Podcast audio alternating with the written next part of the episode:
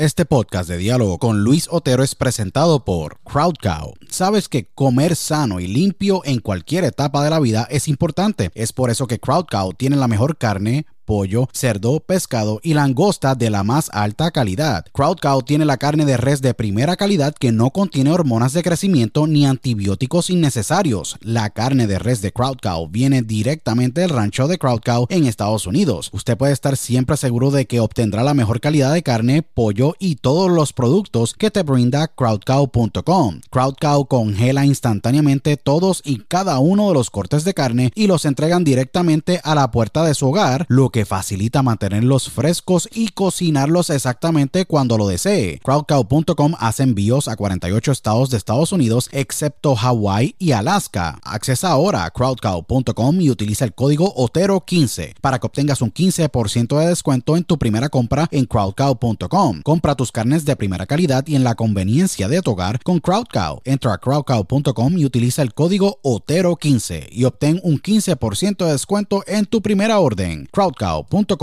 Si padeces de estrés, ansiedad y otras condiciones de salud, tu solución es ThoughtCloud. ThoughtCloud.net manufactura el mejor CBD y los mejores productos derivados del CBD. ThoughtCloud tiene el CBD Isolate, CBD Full Spectrum, CBD en cápsulas, CBD en cremas y lociones, CBD en vapes de muchos sabores y los mejores CBD pre-rolls del mercado en sus sabores de Orange Crush, Dragon Fruit, Blueberry Splash y Sour Apple. El CBD de ThoughtCloud es espectacular y buenísimo, ya que tiene tremendos beneficios. Es 100% orgánico, ayuda a mejorar la ansiedad, estrés, bajar la inflamación, dolores crónicos, ayuda a la concentración y otras condiciones de salud. Visita thoughtcloud.net ahora para que hagas tu compra y utilice el código Otero en tu checkout o entra a dialogoconotero.com y accesa el link de ThoughtCloud en nuestro portal para que obtengas un 15% de descuento. Se los digo, ThoughtCloud ha sido increíble para mí y sé que lo será para ti. Nuevamente, accesa a thoughtcloud.net y utiliza el código Otero cuando vayas a hacer tu checkout para que obtengas un 15% de descuento en tu compra. thoughtcloud.net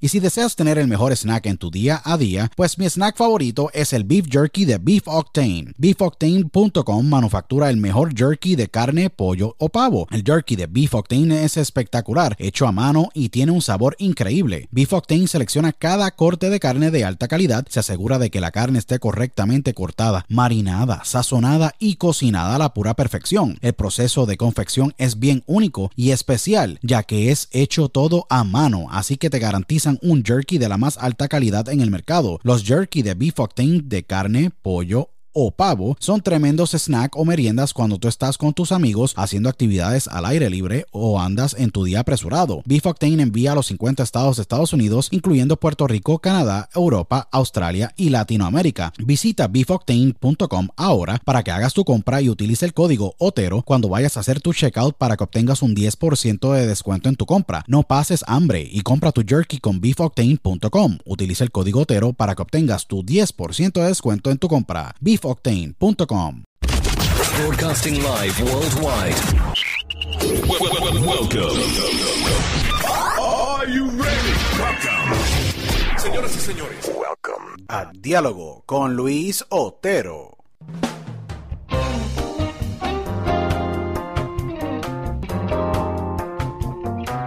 Bueno, bienvenidos a una nueva edición de Diálogo con Luis Otero. Aquí tu host, Luis Otero, agradecido con todos los miles que nos escuchan alrededor del mundo en todas las plataformas digitales de podcast. Estamos en iHeartRadio, Stitcher.com, Apple Podcast, Spotify, Tuning Radio App. Eh, entramos recientemente a Deezer, estamos en todos los devices de Alexa y Echo eh, de Amazon eh, alrededor del mundo. Agradecido con todos ustedes. Síganos en las páginas de redes sociales, arroba THE de Luis Otero, diálogo con Otero.com para que también, también puedan escuchar el, el podcast en en nuestro website y nuevamente agradecido con todos ustedes. También lo pueden escuchar en YouTube si desean en formato audio.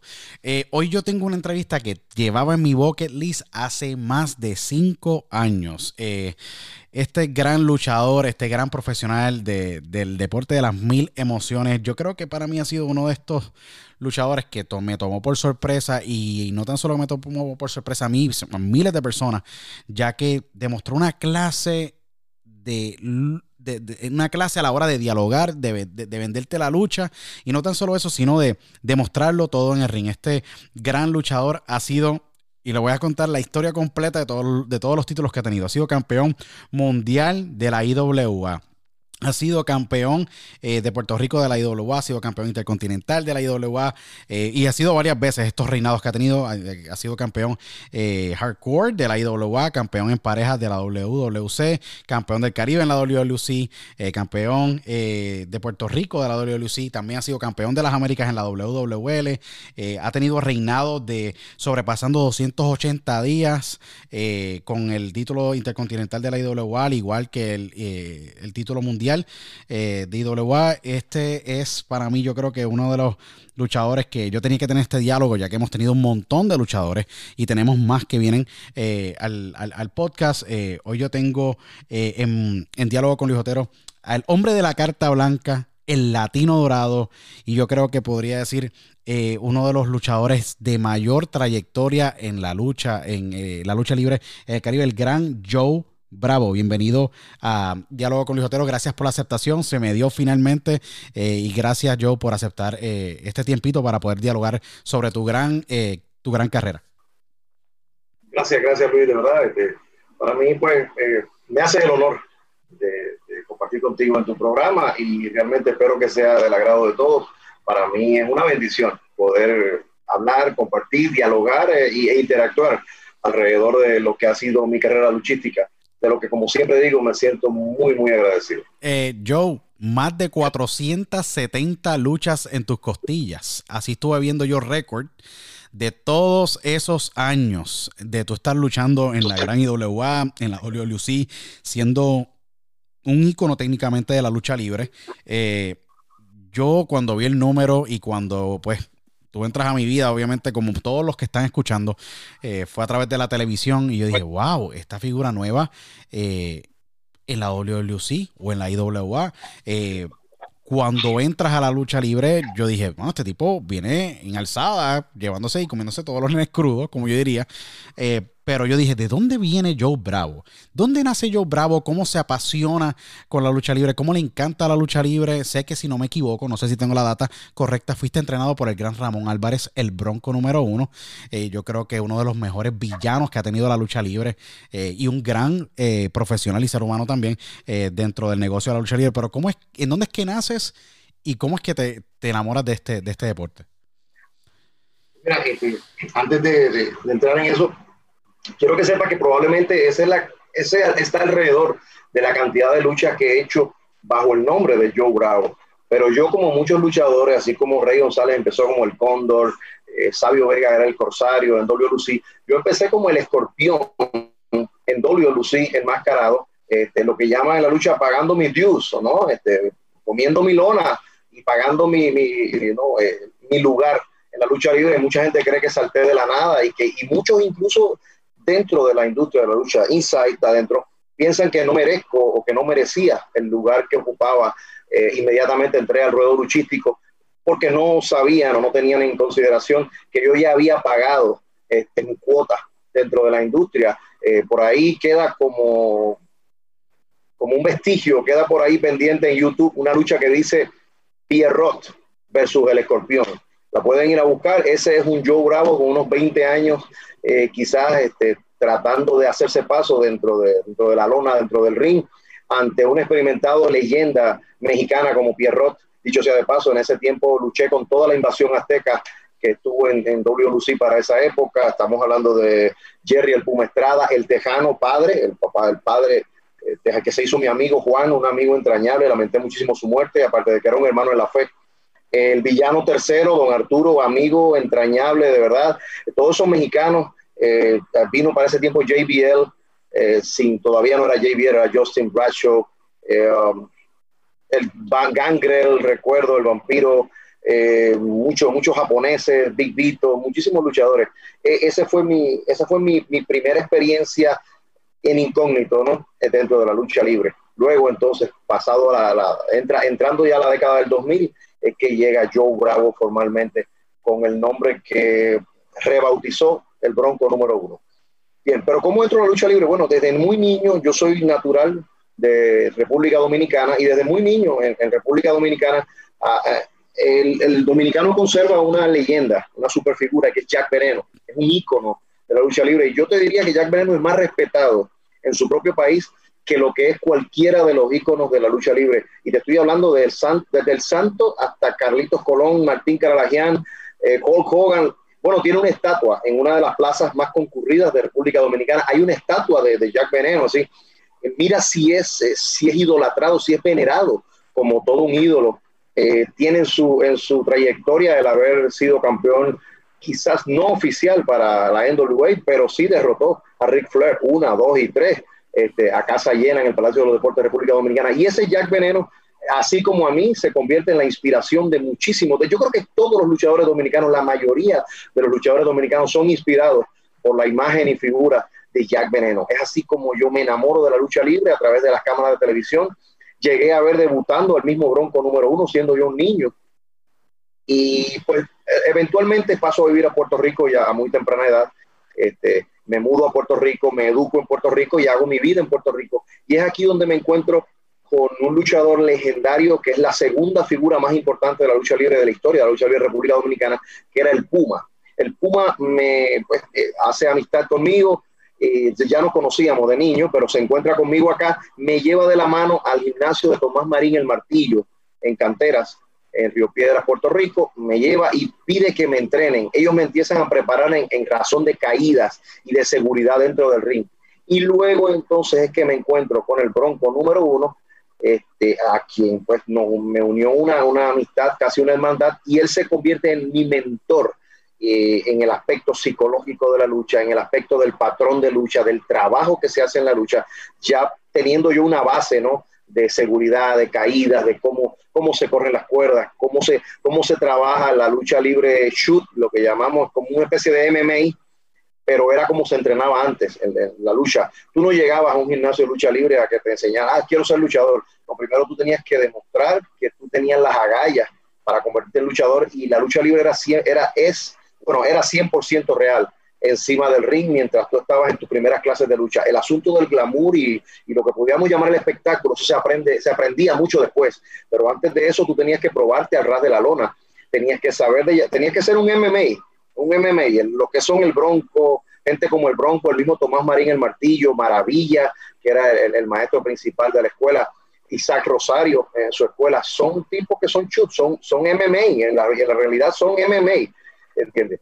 Y porque esa es la base de la lucha libre, este, primordialmente, lo que es la lucha grecorromana. Y luego, pues se pasa al glamour de la lucha libre, que tienes que desarrollar tu personalidad luchística, que tienes que, desarrollar un estilo de lucha, un patrón de trabajo dentro del ring, todas esas cosas. Luego entonces el Bronco es el que me moldea de forma psicológica en el ring y que me y se convierte en un mentor para mí y de verdad muy agradecido toda la vida. Es verdad que una vez yo paso a la IWA, en ese mismo instante nuestros caminos se separan por completo y la distancia pues se hace crítica porque realmente no tuvimos prácticamente más comunicación. En un principio él no estuvo de acuerdo a que yo saltara a IWA, pero gracias a Dios yo creo que cada vez que he tomado la decisión de ir, de, hacer un movimiento de empresa a otra, gracias a Dios creo que ha sido para mejor y, he llegado mejor y he crecido en el proceso. No, definitivamente. Eh, y yo completamente estoy eh, de acuerdo contigo. Muchas veces en la vida uno tiene estos episodios o estas situaciones donde usted, uno tiene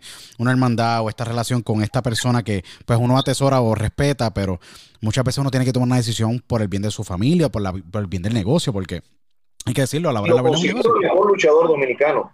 Y dentro de la personalidad que me caracteriza, yo Bravo, yo recuerdo que le dije en una entrevista en la última vez que nos enfrentamos, ya en IWA, le dije que tú, siempre has tenido cuidado de mí porque sabes que yo soy la, mejor, la mejor versión de ti mismo, como yo le decía al Bronco. Y a veces sí me considero eso, pero qué va, este, no dejo de sentir un respeto entrañable, increíble por, la calidad del luchador, por la psicología del ring, por la, por la credibilidad y la confianza con que trabaja este, eh, Ramón Álvarez encima del ring. Definitivamente es, nació para ser una estrella de la lucha libre. No, definitivamente, al igual que tú, porque obviamente eh, con estos años de, mucho trabajo y la pasión, yo siento Jack Veneno. Yo vi la, lucha con que obviamente que ganó con, el gran Ric Flair, que lamentablemente la NWA no reconoció ese reinado.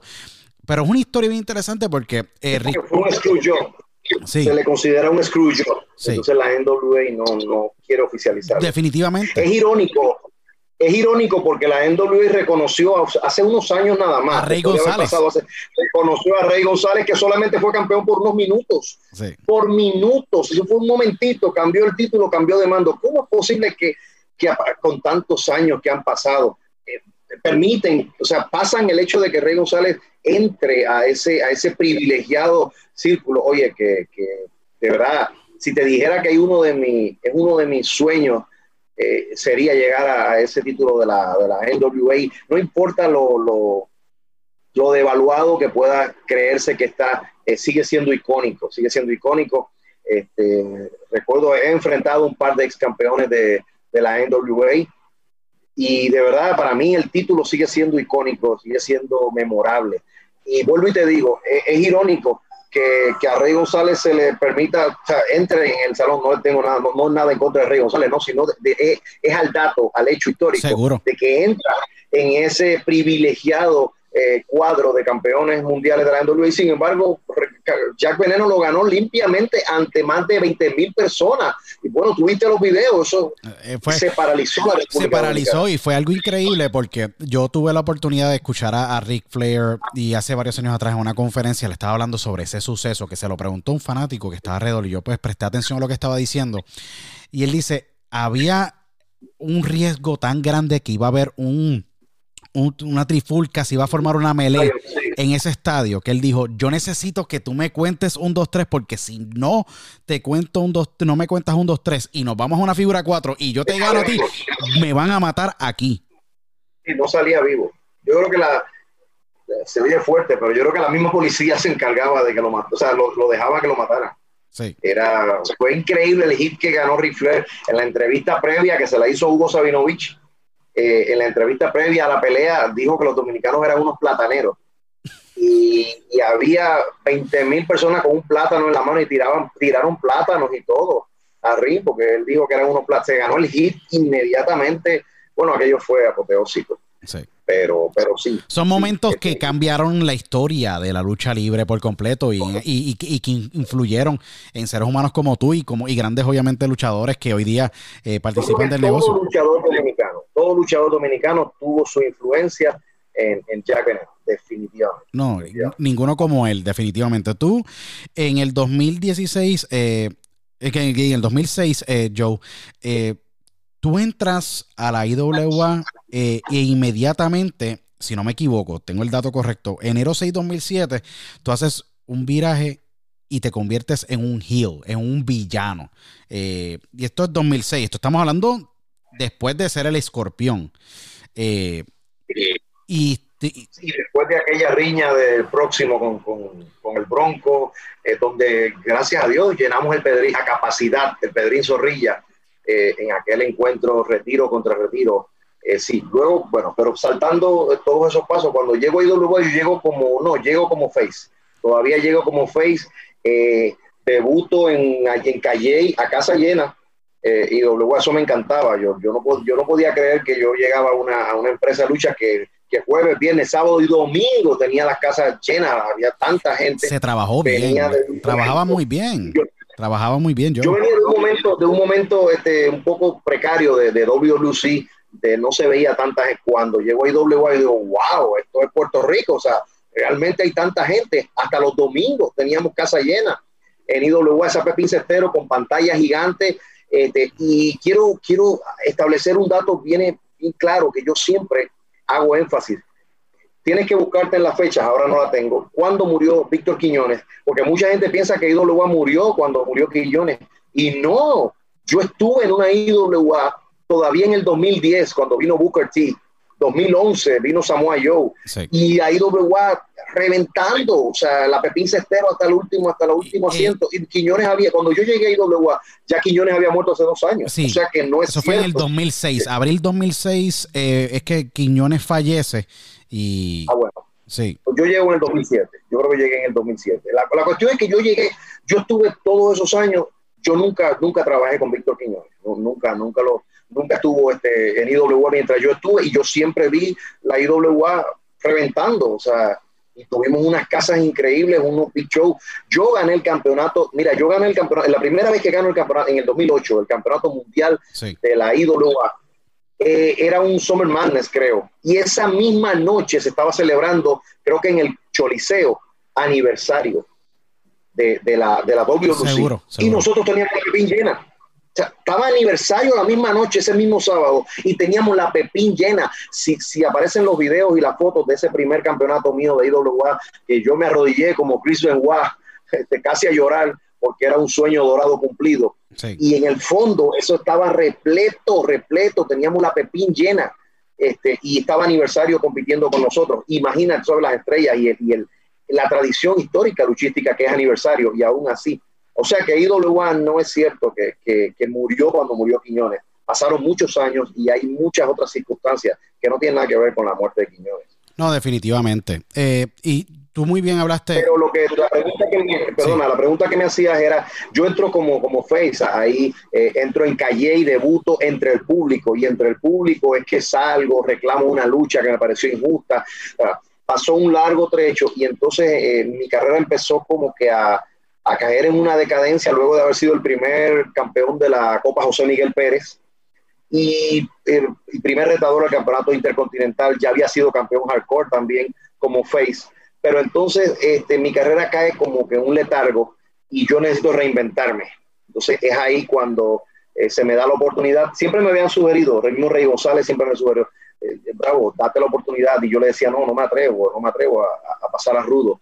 Pero finalmente eh, necesitaba hacerlo, era, era vida o muerte para mi carrera luchística, tuve que reinventarme y paso con mucho éxito este, pasé al, bando rudo y realmente es, la posición en Puerto Rico. En Puerto Rico es el lugar donde me siento mucho más cómodo realmente. Dicho sea de paso, con mi paso al bando rudo y a partir del perfil que yo desarrollé como luchador rudo, W. Luis años más tarde desarrolla el mismo perfil con Alberto del Río. Definitivamente, porque sabes que antes que tú, exactamente, antes, antes de que él llegara, estabas tú en el, en el, con el mismo estilo. Eh, años, años. De verdad que sí. Eh, te pregunto, en el Pedrín Zorrilla, en esa noche histórica, y dando un poquito para atrás porque la mencionaste y yo creo que se me olvidó, y esto es parte obviamente de, de todo lo que pasó en tu carrera, la lucha de retiro contra retiro con el Bronco, ¿qué significa esa lucha para ti? Esa lucha realmente lo que, lo que significa para mí es la prueba de que en algún momento en algún momento sí tuve en mis manos la, la oportunidad de, de, crear y desarrollar una estrella. Este, fue, y, lo que hago es replicar las palabras del Cano Muñiz, que era anunciador oficial de WLC en aquel momento, cuando yo subí a la una de la mañana con casa llena, no se fue ni un gato, salió de, de, del Pedrín Zorrilla. Yo me subí a la segunda cuerda y abrí los brazos de esta forma y recuerdo que, que eh, Cano Muñiz dijo, hoy nació una estrella. O sea, el público estaba de pie, eh, era increíble, de verdad. Eh, creo que nunca le perdoné al, al equipo creativo de, de WLC que yo perdiera esa noche. Nunca, nunca lo, o sea, digo nunca lo perdoné en sentido figurado, por supuesto que, que no, agua pasada. Pero sí, realmente creo que no debí, creo que no debí perder esa lucha. Uh, bajo las circunstancias que fuera, no, no creo que debí perder ese encuentro, pero nada, este, eso es historia y gracias a Dios más adelante la vida hizo justicia conmigo. Perfecto, ¿no? Y, yo digo que eh, a veces la parte creativa entra a la política y yo creo que a veces eh, es lo triste del negocio cuando uno tiene... Irónicamente, irónicamente siento que fui traicionado por, por la persona más cercana a mi vida en la lucha libre. Creo que, creo que en la parte creativa, eh, sí, creo que fui traicionado por la persona más eh, que yo más admiraba y que, que, sigo admirando y que sigo respetando. La persona más cercana a mi vida luchística, creo que fue responsable del desenlace de, ese encuentro, que, que realmente me, me, me hizo, marcó mucho mi corazón, pero ya no hay raíces de amargura, eso pasó. No, ¿y cómo tú manejas ese tipo de situación cuando me imagino que fue el Bronco, no sé si es la persona que estás hablando, eh, que básicamente decide que... ¿Cómo tú manejas en ese momento En ese momento tú no lo asimilas porque tu, tu corazón de profesional entiende que como tú confías, tú confías, tú tienes tu, Hay gente en la que tú confías, no importa si te dicen tírate por un barranco, tú confías, tú, tú dices no importa. Este, y eso, eso, solamente se, eso solamente se puede hacer con Dios definitivamente. Dios es el único que te dice todo obra para bien para los que me aman. E-, es el único, pero, pero fuera de eso, eh, el, detalle aquí es que yo, yo a mí no me importó el, no me importó saber o tener un desenlace en desacuerdo en esa lucha, porque yo confié, yo confié que, que, algo mejor venía, que algo bien, que algo para bien venía. Y efectivamente, ese para bien creo que nunca, por lo menos de, de plazo inmediato, nunca llegó. De ahí pasé a ser luchador enmascarado. Tuve muy buenas luchas con tremendos este, talentos que vinieron de la Atenea de aquel tiempo, Kid Cash, Dallas. Vinieron muchos buenos talentos y tuve unas buenas luchas en, como enmascarado, como el Caballero Negro. Una etapa de mi, de mi carrera luchística de la que no se habla mucho, pero estuve un tiempo con una máscara y completamente cubierto de negro este, eh, el atuendo. Y, pero, pero nunca más mi carrera volvió nunca, nunca más. De hecho, la máscara me la quitó el diabólico. Y el, diabólico, sí, no, de todas las luchas que has tenido, eh, y, lo, y, lo, digo porque eh, yo sé que vamos a tener una segunda parte de esto, yo, yo lo sé porque me lo han pedido hace mucho tiempo, de verdad, definitivamente. De todas las luchas que tú has tenido con todas estas grandes leyendas, e inclusive, dato curioso, le dijiste a Triple H cuando era campeón intercontinental que iba a ser el hombre de la compañía, mira quién es hoy día. Esto es dato importante para la gente que está escuchando, Triple H de la WWE. Siempre me, siempre me he caracterizado por, creo, creo, creo tener un ojo clínico para este mundo de la lucha y quizás eh, es difícil dentro de un programa, eh, de un solo programa, hablar de tantas estrellas a las que yo le he puesto el ojo y he dicho, sí, esa persona, eh, esa, es la persona, tiene el talento, tiene la capacidad, tiene todo lo que necesita y realmente llega, porque quizá lo heredé del Bronco, no sé, pero yo creo que quiero tener un ojo clínico para identificar una estrella. Hay luchadores que me dicen, ¿qué tú crees de fulano? Yo te digo, y yo te puedo decir a, ciencia cierta, claro, en plano personal y privado, porque es por ética, ese tipo no va a llegar a nada. Ese luchador no, no va a llegar, punto. No, pero ¿cómo tú lo sabes? Pero si es talentosísimo, sí, pero no tiene, no tiene el aura de una estrella, no tiene, no tiene ese, eh, ¿tú entiendes? Es como, es como un aire que se le ve a un luchador. Y en este caso, pues yo siempre lo identifiqué de Triple H y se lo tuve la oportunidad de decírselo de decírselo personalmente. Y funcionó, realmente llegó más, más alto de lo que yo pensé que iba a llegar. Yo tengo que decirlo, cuando tú eh, hiciste este post recientemente, eh, yo creo que eh, da mucho de qué hablar porque yo digo contra los buscatalentos en la, lucha libre en Puerto Rico pues desaparecieron básicamente ya no existe ese ojo ese ojo clínico de todas las luchas que has tenido yo ¿cuál es la lucha que más significa para ti? es bien difícil, de verdad. Sería, sería injusto, este, porque es que he tenido tantas luchas, gracias a Dios, tan buenas experiencias. Te puedo decir que nunca olvidaré, nunca, ¿no? Se me hace difícil olvidar mis luchas, fue una serie de, luchas. mi primer reinado como campeón mundial de la IWA tuve una riña eh, con, con, el Buffalo Bison y para mí fue inolvidable. Primero me, me llegué a lastimar seriamente el nervio ciático, estuve luchando más de medio año, viajando a República Dominicana mensual, yendo a Panamá, a la costa este de los Estados Unidos, Carolina del Norte, todo ese tiempo con el nervio ciático y cada vez que tenía que subir al ring tenía que tomarme una, una pastilla este, como un relajante muscular, pero gracias a Dios pues eh, ya eso desapareció. Te digo, pasaron como quizás seis meses, ocho meses quizás estuve con esa, con esa lesión pero fue producto de una lucha con el Buffalo Bison. Definitivamente fue una de las riñas más intensas que tuve y, nunca lo voy a olvidar. Tuve la oportunidad, que son detallitos de mi historia que, que, no se hacen resaltar, pero tuve la oportunidad de luchar mientras era campeón mundial de IWA con el campeón mundial del Ring of Honor, siendo él el campeón mundial del Ring of Honor, Jerry Lynn, en una lucha excelente e impecable. Eh, tuve una lucha, tuve una lucha muy buena, yo lo que yo llamo una lucha perfecta, pero no la, no la, no la tengo en mi mente como, un, como una de mis luchas más añoradas, pero tuve lo que llaman una lucha perfecta, lo que, tú sabes lo que es una sincronía ideal con Rey González en el Víctor, creo que era el Víctor Memorial Pocock. Seguro, la, este, Víctor, Memorial Excelente, una lucha perfecta, pero, pero, digo una lucha perfecta dentro del ring.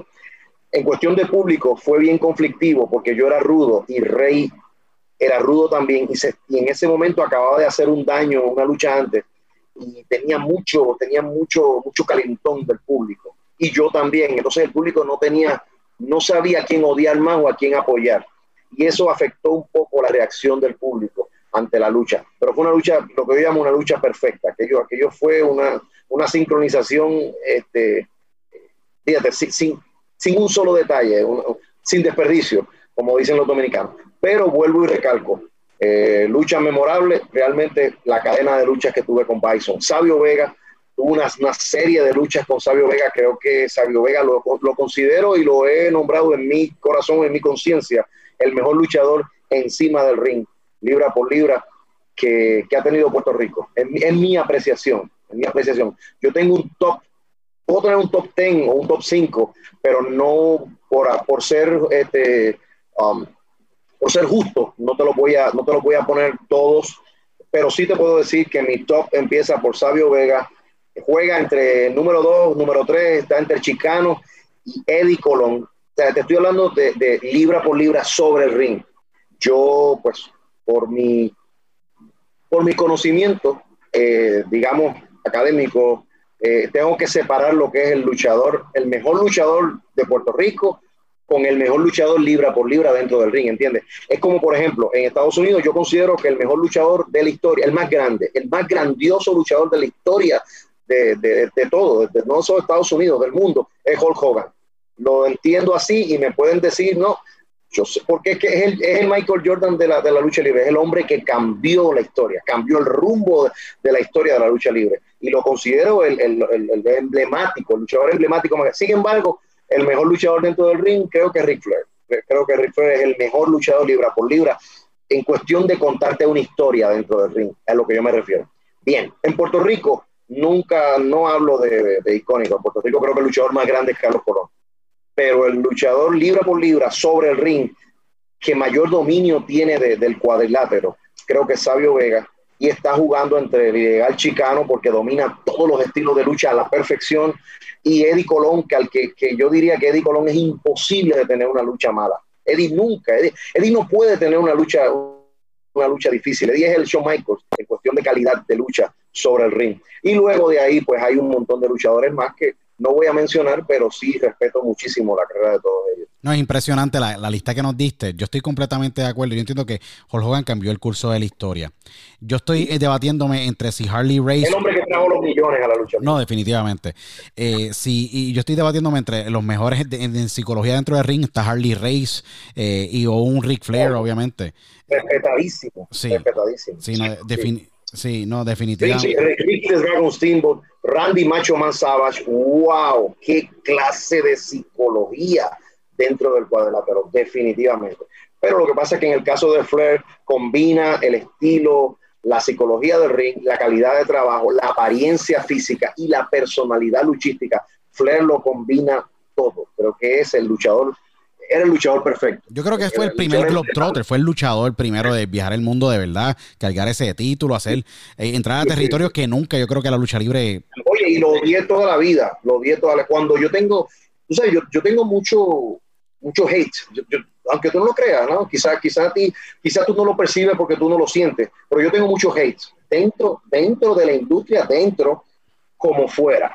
Eh, sí, hate como fuera de la lucha libre porque yo me canto como, como el personaje, ¿no? Como la personalidad luchística. Yo bravo, el tipo es extranjero, el tipo es culto, el tipo es inteligente, el tipo es bien cuidado, el tipo tiene una condición física óptima el año completo. Eh, quería que me mirara, Luis, cuando dije esto. no, definitivamente. Es que estoy buscando, estaba buscando unos datos, ese, eh, eh, estaba buscando un dato after sobre, sobre, porque yo, yo estoy mirando, tú sabes, tú pesas y tú eres músculo, tú eres puro fi tú eres pura fibra. Gracias. Sí. Gracias, gracias. Pues, no, sí, ahora estoy en los 220, los, los 24, los 23. Este, y vuelvo y te digo, tú sabes, el, el, el, en cuanto a personalidad luchística, sigo pensando que, que, que Flair lo tenía todo, lo, lo componía todo, es, es, pero hay muchísimos luchadores que respeto muchísimo y admiro muchísimo su trayectoria este, como profesionales. Y lo que te decía era que yo sí, yo sé que tengo un hate entre el público, entre la fanática, el público, digamos, entre el fanático puro de lucha libre. Yo sé que tengo un hate porque me consideran arrogante, me consideran prepotente, me consideran que me lo merezco todo, me consideran que, que me creo más inteligente que el, que el promedio de las personas. Y realmente esa es mi personalidad luchística. Pero yo tengo mucho hate inside dentro de la industria luchística y yo lo sé y lo lamento por ello, de verdad. Porque, porque no soy, yo no soy de grupos, yo no soy de amistades, de combos, yo no soy de click, lamentablemente no soy de click, no, no, no puedo decir que tengo un, un, grupo de luchadores selectos con los que comparto, con lo que me paso. Aparte de eso, yo no bebo, yo no fumo, yo no salgo, yo no jangueo, este, mi vida es sumamente ordenada y organizada. Yo soy de la lucha a mi casa, de mi casa a la lucha, y, eh, fuera de la lucha soy de, mi casa al gimnasio, este, a, mi, a mis labores, ¿entiendes? No, no soy el típico luchador de, de combo, de grupito, de jangueo, y eso me, me separa, prácticamente me separa del, del eso es lo que desearía tener Vince. Eso es lo que desearía tener Vince McMahon ahora mismo en el roster. Un tipo así de limpio que nunca le va a dar dolor de cabeza. ¿Verdad? Debería ser. Tú sabes que hablando de limpio, eh, eso lo he comentado en otras entrevistas. Scott Hall siempre se burlaba, ah, me hacía bullying, por decirlo así, ¿no? Y decía que, que él no creía, Big Vito también me decía lo mismo, que era imposible que yo no usara esteroides. Y es verdad, gracias a Dios no he necesitado los esteroides. Este, creo que tengo una disciplina de, entrenamiento, una disciplina de vida y nunca he usado esteroides. Por eso probablemente toda mi carrera he mantenido la misma condición física. No soy el tipo que se pone pesado, liviano, baja, se pone flaco. Yo soy prácticamente el mismo y es por eso, porque yo no, también en eso he conservado mi, integridad. No, no uso esteroides, nunca los he usado. Yo, una de mis últimas preguntas, porque quería quiero dejarle suficiente tela a la gente para que estén pendientes en la próxima semana. Vamos a tener otra, otro diálogo bien interesante. Eh, ¿El Bravo viene como honor al gran Dino Bravo, el gran luchador canadiense, o viene de que porque tú eres un bravo en el ring? No, no, fíjate, eh, ese nombre lo conjugamos entre el Bronco número uno y yo, porque necesitamos darle, darle un nombre al luchador, ¿no? Ya, ya no era, ya era, sin máscara, no era el escorpión, este, y, y yo creo, yo soy muy analítico, este, de hecho, pues, por eso amo y, cultivo mis estudios en psicología, aparte de pues, mis grados en administración, pero, pero psicológicamente creo que en el momento en que yo entré de lleno al ruedo profesional, empezar, terminando la década de los, de los 90, empezando la década de los 2000, creo que el luchador, yo, yo soy muy analítico, como te digo, el luchador que realmente conecta con, con, el fanático tiene que tener una personalidad, tiene que tener un nombre, no puede ser el fulano, el, el lince. No, no, no, porque es que el lince quizás si fuera enmascarado, pero cuando tú, cuando tú tienes un rostro que mostrar, tú necesitas un nombre que mostrar. En el caso del Bronco es distinto porque él empezó enmascarado y al quitarse la máscara pues sigue siendo el Bronco, pero el Bronco era cuando era enmascarado. Si él hubiera empezado como luchador sin máscara no se hubiera llamado el Bronco. Quizás, no sé, Rey, lo que sea, tú entiendes, por no decir Ramón Álvarez. Pero en mi caso yo necesitaba un nombre. Entonces estuvimos jugando, buscamos por mi nombre propio y mi nombre propio viene por un, por un artista puertorriqueño, mi nombre es Wilkins, ese es mi nombre propio. Wilkins por el, por el cantante mayagüezano. El nombre del cantante este mayagüezano Wilkins fue que me pusieron el nombre porque era una era toda una, estrella en Latinoamérica cuando yo nací.